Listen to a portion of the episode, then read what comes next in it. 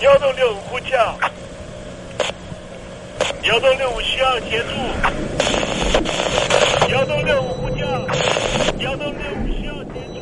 你在听吗？你在听吗？你在听？你在听？你在听吗？人生如航行，去与返，载满多少故事？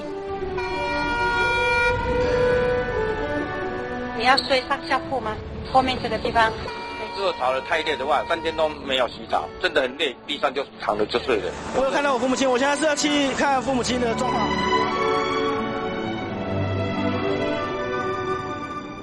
聆听故事湾，让每个故事找到属于自己的码头。我到了那儿以后，我们就往妈妈家去。我一到那边，就感觉我妈妈已经她能够活活下来都不容易，我知道。她没她没跟我讲，我也不敢问，好好苦。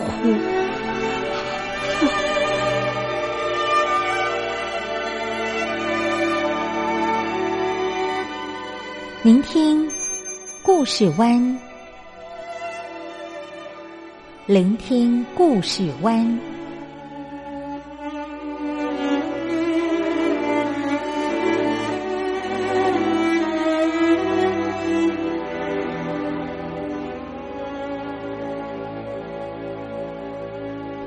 故事总有一个停泊的港湾。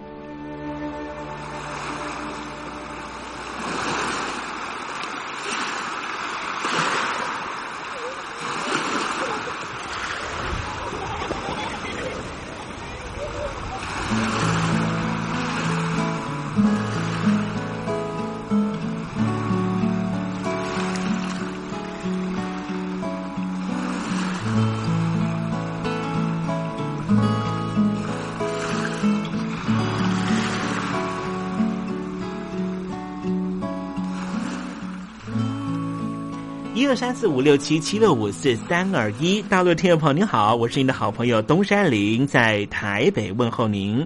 正在为您进行的栏目就是聆听故事湾，一二三四五六七七六五四三二一，全年无休，每天在空中为您服务。您在每天的凌晨三点十分，或是傍晚的六点十分，都可以在光华之声频道收听到这个栏目。聆听寰宇趋势，不用太多解释，因为聪明的你心中自有诠释。亲爱的听众朋友，我们的节目早晚各一次，听众朋友你可以选择最适宜的时间，和东山林共度这短暂的五十分钟的时光，就在光华之声的频道空中相见。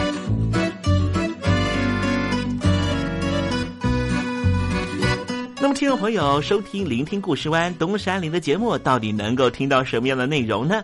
尤其啊，我们环宇全世界，焦点放到神州大陆啊，光是整个中国大陆呢，就有将近九千家不同的大大小小的电台了。我们的节目到底有什么不一样的地方呢？嗯，让东山林自吹自擂一下吧啊。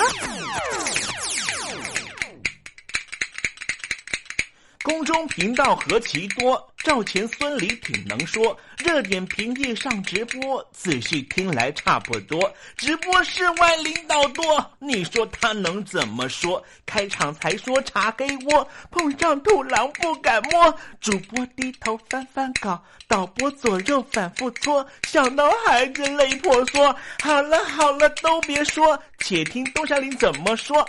东山林不是红太狼，也不是那喜羊羊，亲亲海上一叶舟，才能自在自在说。客官呐、你拉把椅子随便坐，袒胸露背床上卧，怎么自在怎么做，就当这是自己家，自己家。睁大眼睛，show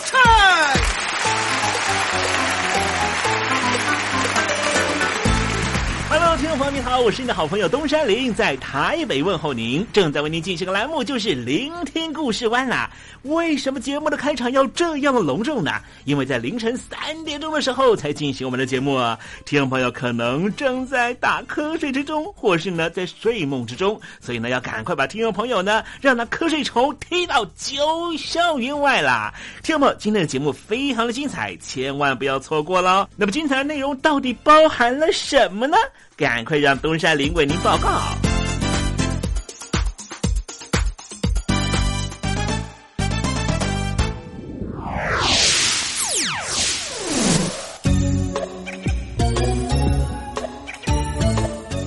星期五，星期五，猴子去跳舞。前阵子啊，东山林看到一位台湾的男星叫做佑胜了哈，他刚刚带着一家这个老小，呃，有没有老小了？就两个小孩跟他老婆呢，从这个南极回来了哈。呃，他是一个非常热爱呢这个呃户外运动呢，也热爱大自然的一位男明星了哈。啊，他回到台湾之后呢，就立刻跟一个游轮签了一个合约，说要来环游世界一整年啊。没有想到呢，碰到这一次呢，来自于中国武汉的新冠状病毒的肺炎的关系。啦，这个合约呢必须要抵赖哈，可是呢说时迟那时快哈，哎，他在签约之后呢就把他在台北的房子给卖了，现在可糟糕了哈。好了，今天的节目呢不是要来讨论这个幼盛呢跟这个环保的议题了，而是想跟听众朋友聊聊了哈，就极力开发到底呢，哎，各国呢都在做什么样的打算？待会在时政你懂的环节里面呢再跟听众朋友介绍。那么今天节目的下半阶段为您进行的环节就是君心似我心。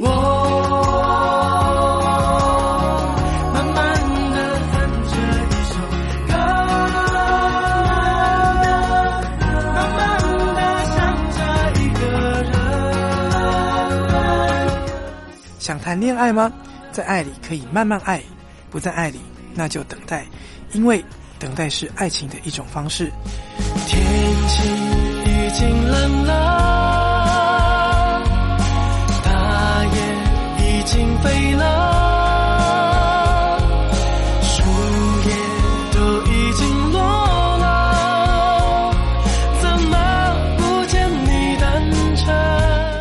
是 No Name 于宪忠，希望你会喜欢我对爱的诠释，也邀请你收听东山林的节目。天蓝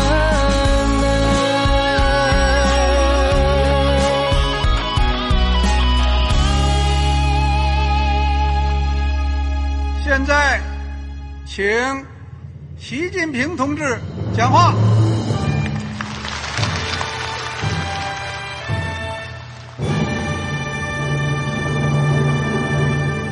中国梦必须紧紧依靠人民来实现。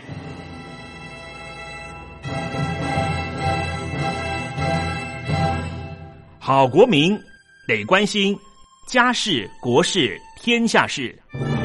呃，谢谢发言人。我们注意到啊，现在那个外面有很多关于前中央政治局委员周永康的一些消息和报道。我不知道发言人对这个事情有没有什么可以呃透露、可以披露的。国家对于公事啊。不是什么东西都要公示的。我只能回答成这样了，你懂的。那么作为天津市来说，每年要偿还的这个公路建设的贷款量有多大？哎，这个郝国民，这个偿还得回避时政敏感议题。因为他这个这个事儿，我就不好再说太细。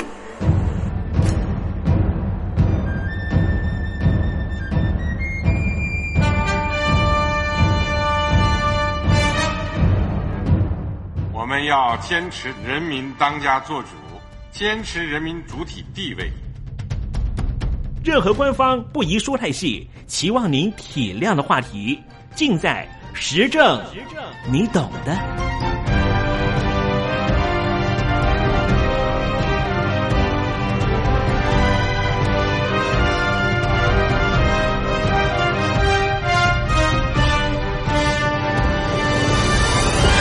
我只能回答这样了，你懂的。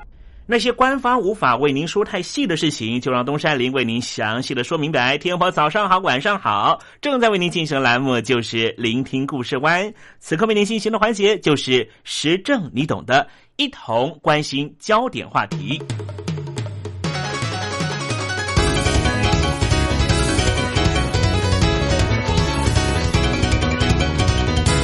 川的溶解会造成全球海平面上升，也会使得低地国这些国家未来命运多舛。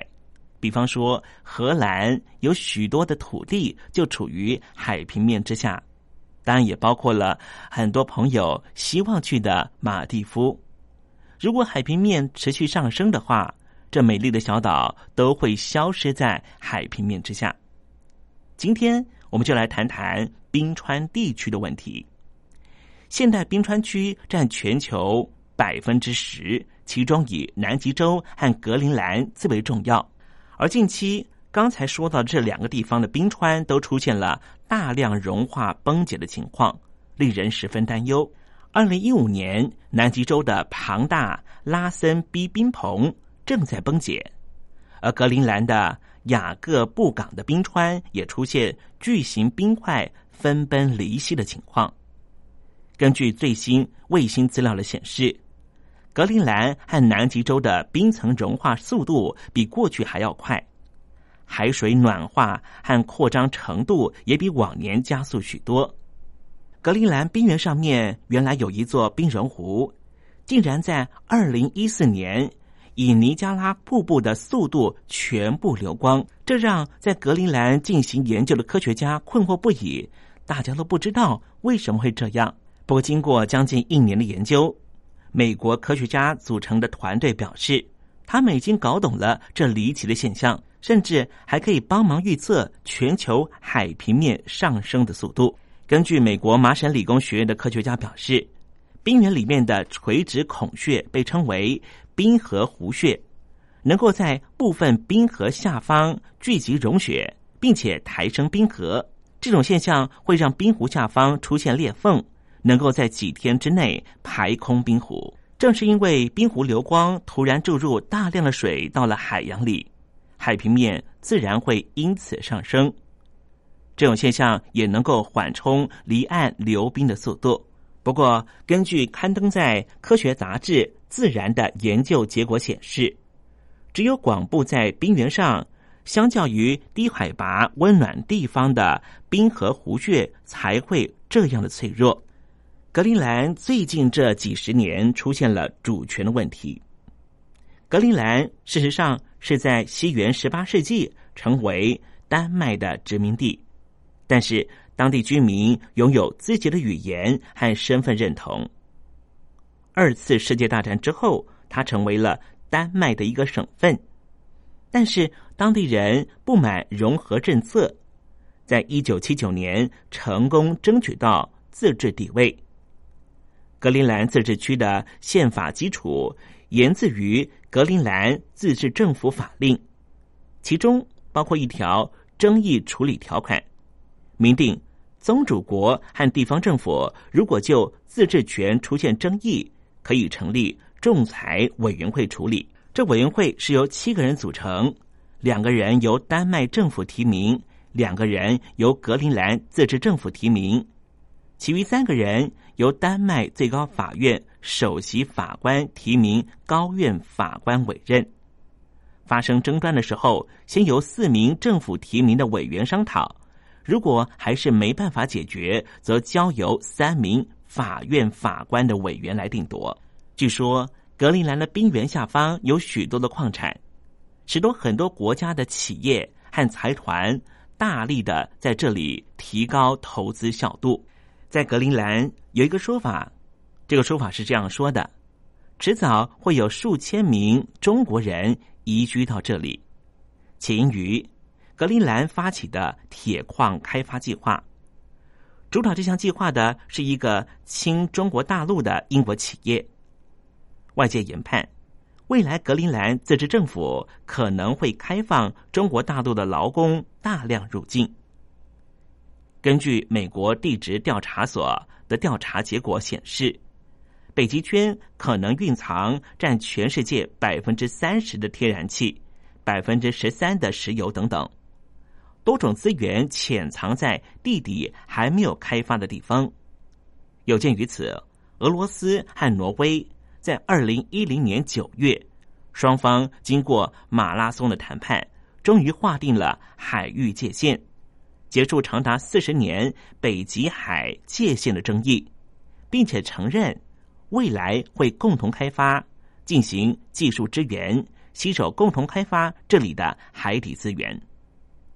如同大量中国人为了开发资源压进非洲，人口只有大约五万七千人的格陵兰，说不定也会走上同样的后尘，也说不定这些新移民会在北极海沿岸建立以中国裔为主的新的国家，也不一定。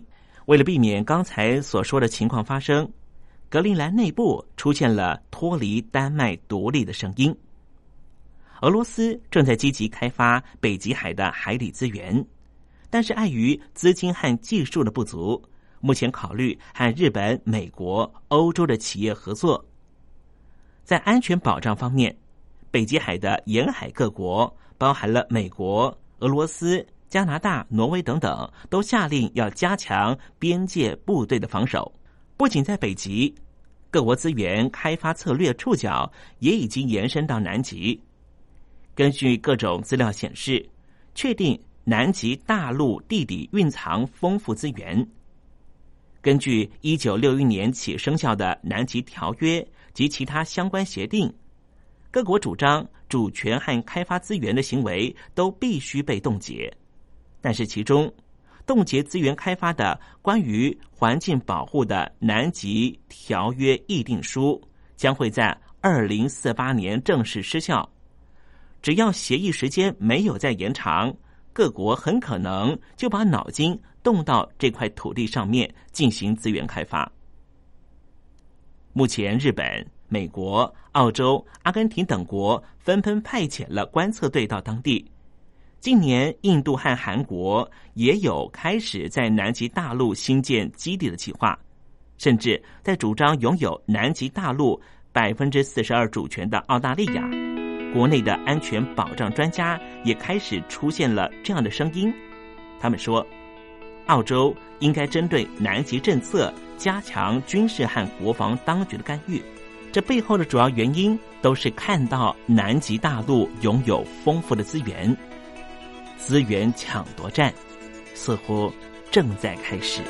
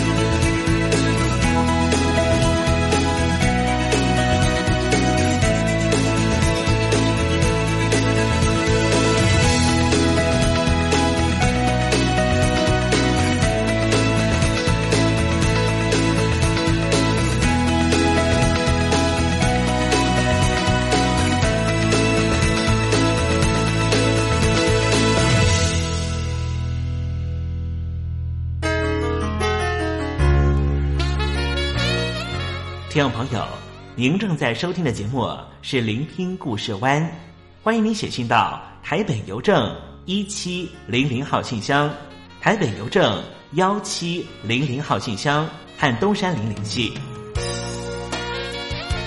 东山林就是东边的山里有只麒麟的东山林，东山林等候您的来信哦。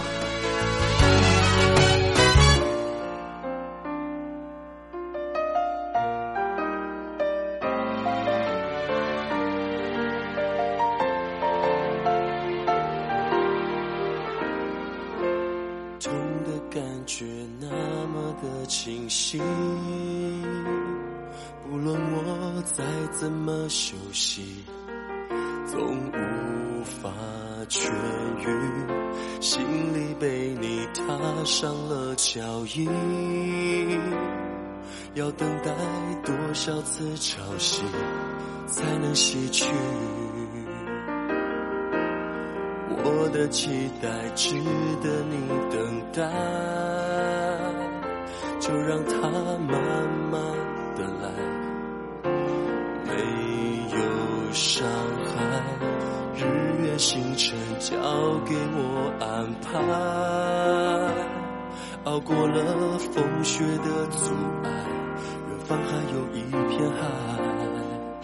一首歌就算打乱了节奏，曲终人散之后，真心依旧能让你感动。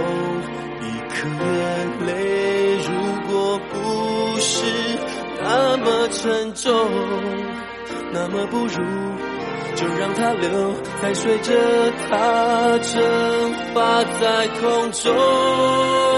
Your love forever，每一次闭上眼睛，你的容颜更清晰，记得比忘记容易。难以更懂的结局，我想我真的过去，面对不容易，我可以。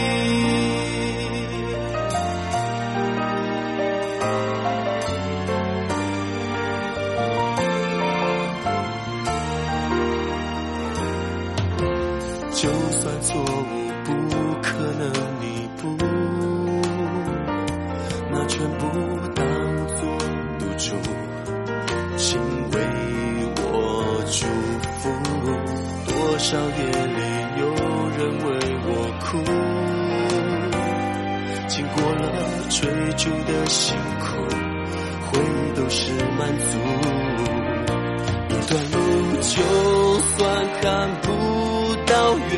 处，只要往前一步，再一步，或许就要告别辛苦。一个信徒，一生只求一个领悟。就算路途有些耽误，这一切终将值得记录。Your love forever，每一次闭上眼睛。你的容颜更清晰，记得比忘记容易。的结局，我想我真的过去，面对不容易，我可以。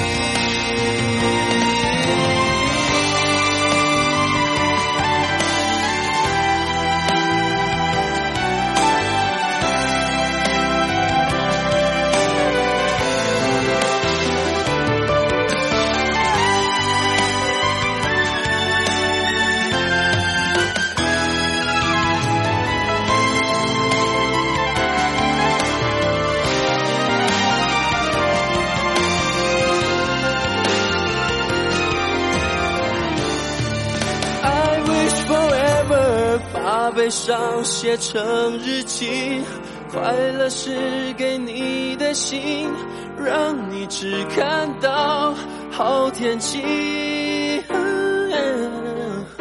爬上屋顶深呼吸，为爱重新定义。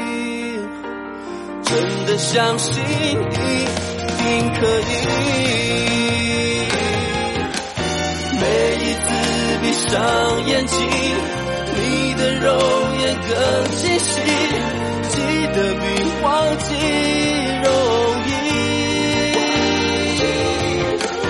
难以更懂的结局，我想我真的过去。面对不容易，我可以忘记不容易，我可以。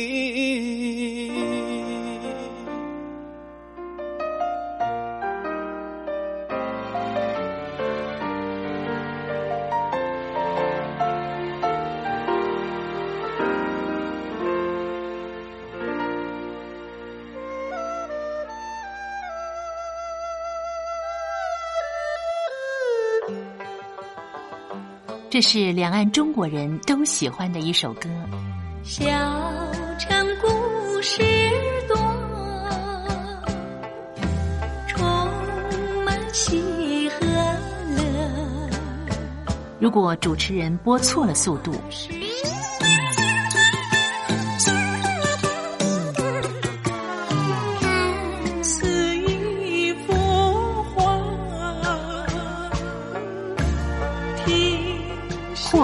或慢的走调歌曲，都不是听众喜欢的。人生境界真善美，真义高阔。两岸和谐关系也得循序渐进，快慢相宜。小城故事真不错，请。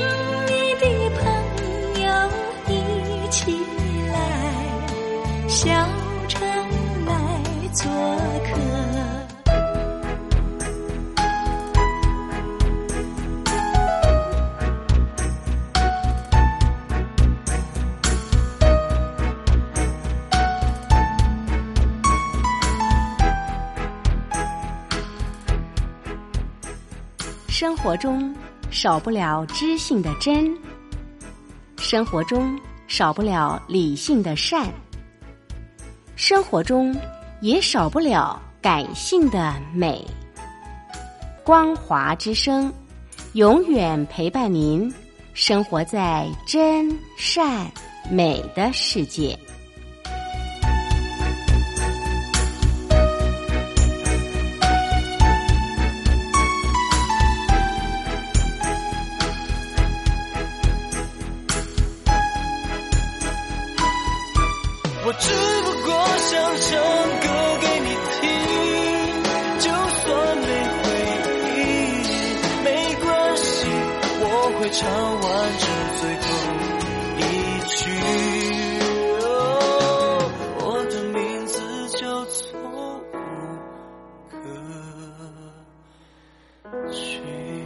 大陆的听众朋友，你好，没错，我就是吴克群。不管你现在在做什么，不管你现在在哪里，吴克群和光华之声在台北问候你。我只不过想唱歌给你听，用尽我全力，一首歌。这里是光华之声。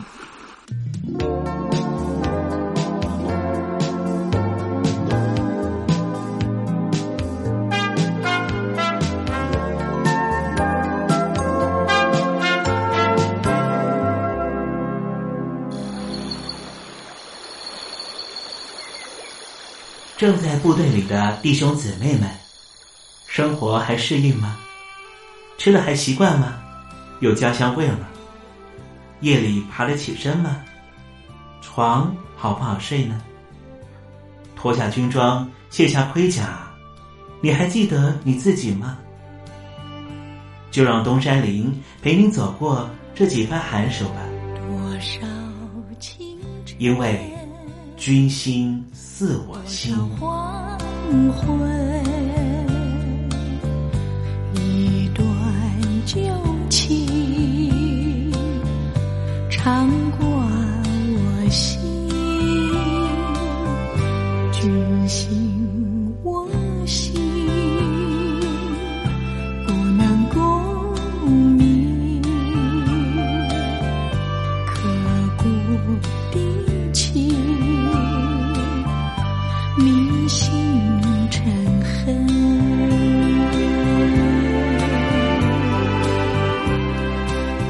心似我心。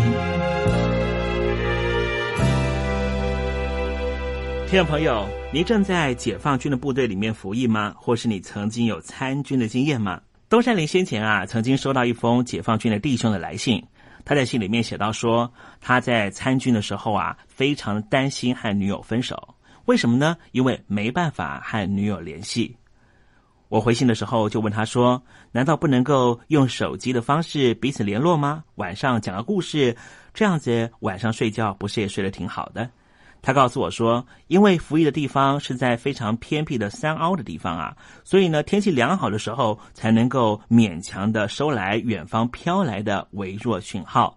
遇上大风大雾的恶劣天气，手机就变成砖头。后来他和女友的关系果然就是因为手机讯号完全收不到，双方很难联络。最后在部队里面，他收到了分手信。在部队里面参军，最害怕的就是收到分手信，因为一下子突然失去了感情上作为支撑自己在部队里面存活下去的勇气。今天我们在节目里面想跟听众朋友谈一谈，分手应该怎么处理呢？其实分手这是一个很重要的考验，考验两人情感的坚贞度，你说是不是呢？今天我们在节目里面特别邀请到的是。曾经在东吴大学担任过讲师的王瑞奇，告诉我们：分手到底代表什么意义？要如何面对分手这件事情呢？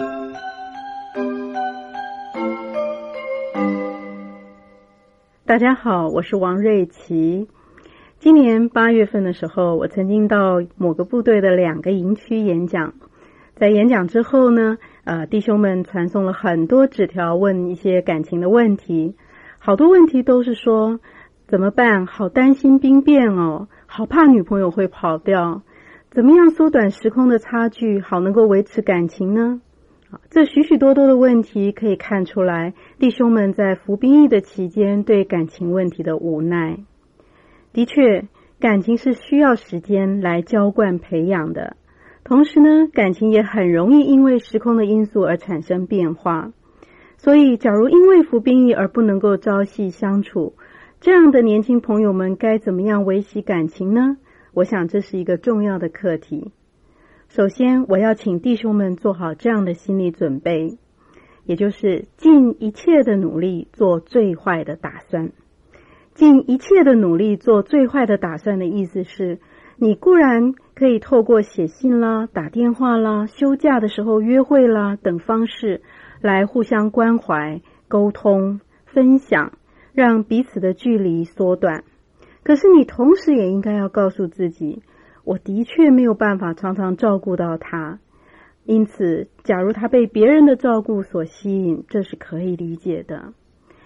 所以，假如你已经尽心尽力的付出。然而，对方还是因为这种种因素而停止付出感情，那请你就接受这个事实吧。你应该这样想：，与其以后才变，还不如现在就变。想开一点，收拾心情，你才能够重新开始，不是吗？今夜，当你想起心爱的那个人，请你为他祝福、祈祷，希望他过得健康平安。那至于其他的呢，只好托付给上天喽。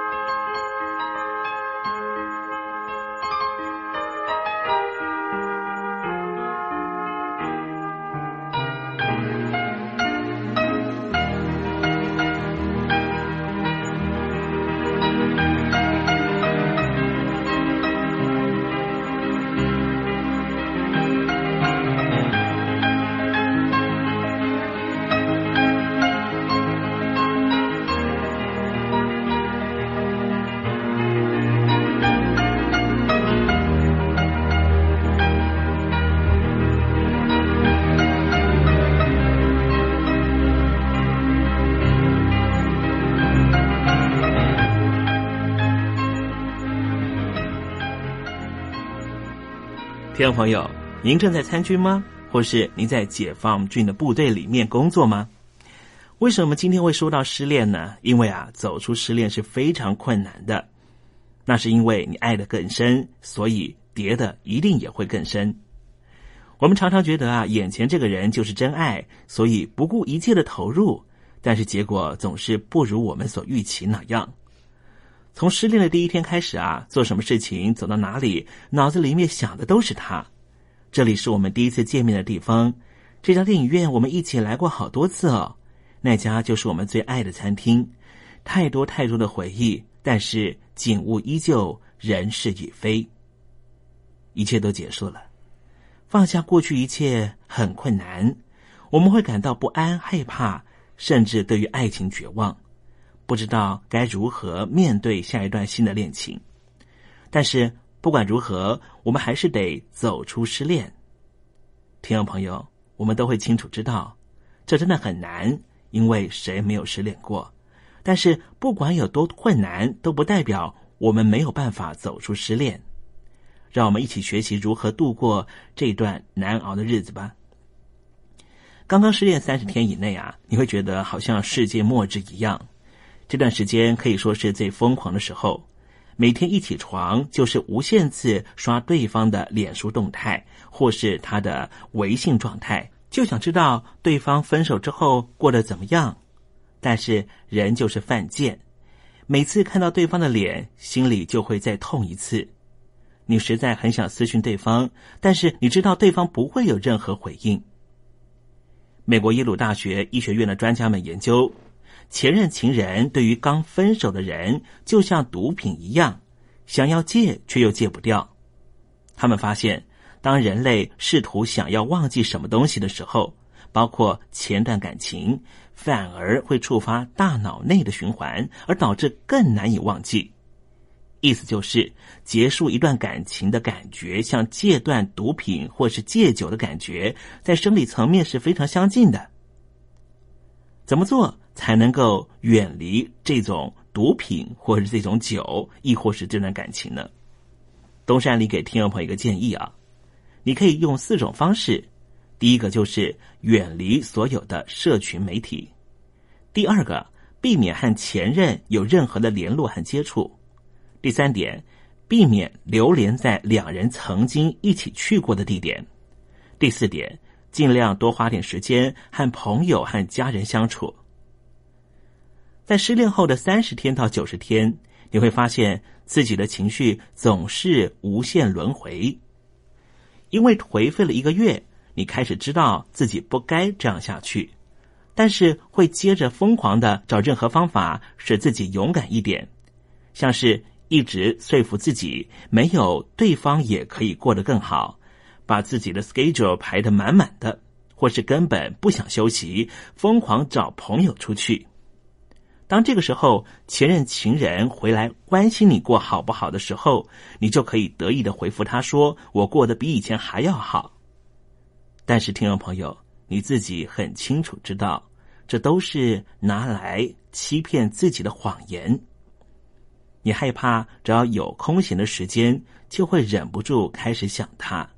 听众朋友，一直隐藏自己内心的真实感觉，反而会把事情弄得更糟。所以，还是好好面对自己内心吧。你可以做三件事：第一件事，把每天的情绪记录下来，不管是写在日记上，或是打在手机里面；第二点就是把 schedule 腾出一些时间，让自己好好沉淀。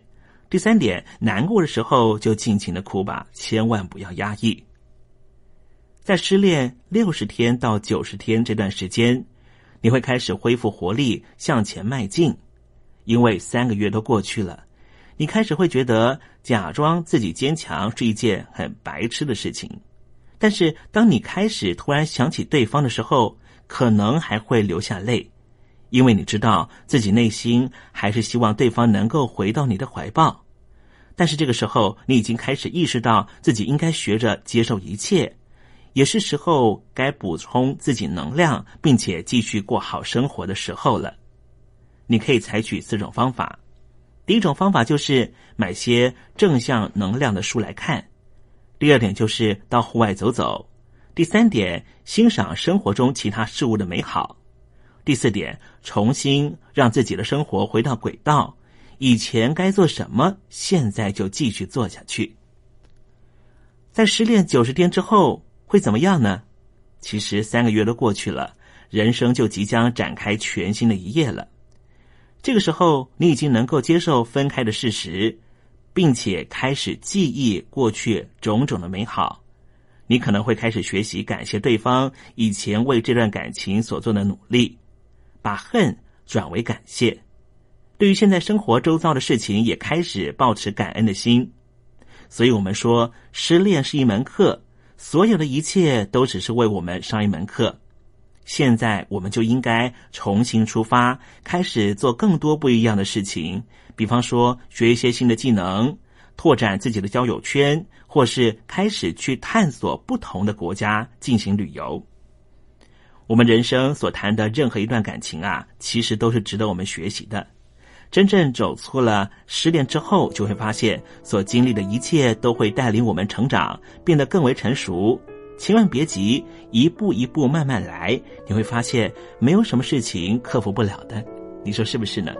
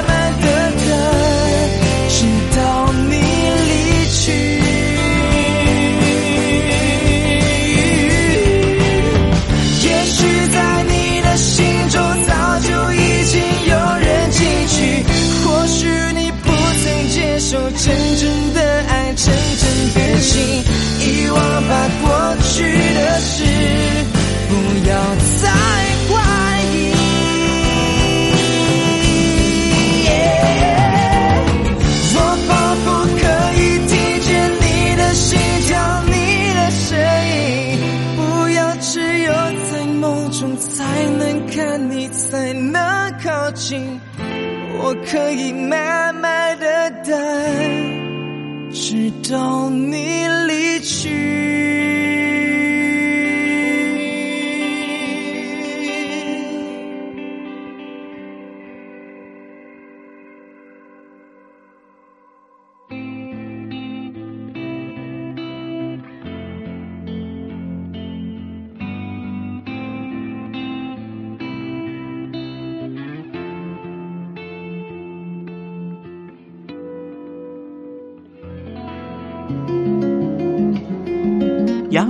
青青着地垂，杨花漫漫搅天飞。柳条折尺花飞尽，借问行人归不归？听众朋友，这首出自于隋朝的送别诗，作者是什么人已经没法考据了。但是诗句里面借由折下柳条送给友人的情节描绘，也确实传达出对朋友那份恋恋不舍的情谊。节目接近尾声了，要跟听众朋友说再见了。东山林不奢望明天和你在空中相会，只期望听众朋友明日一切平安喜乐。再见了。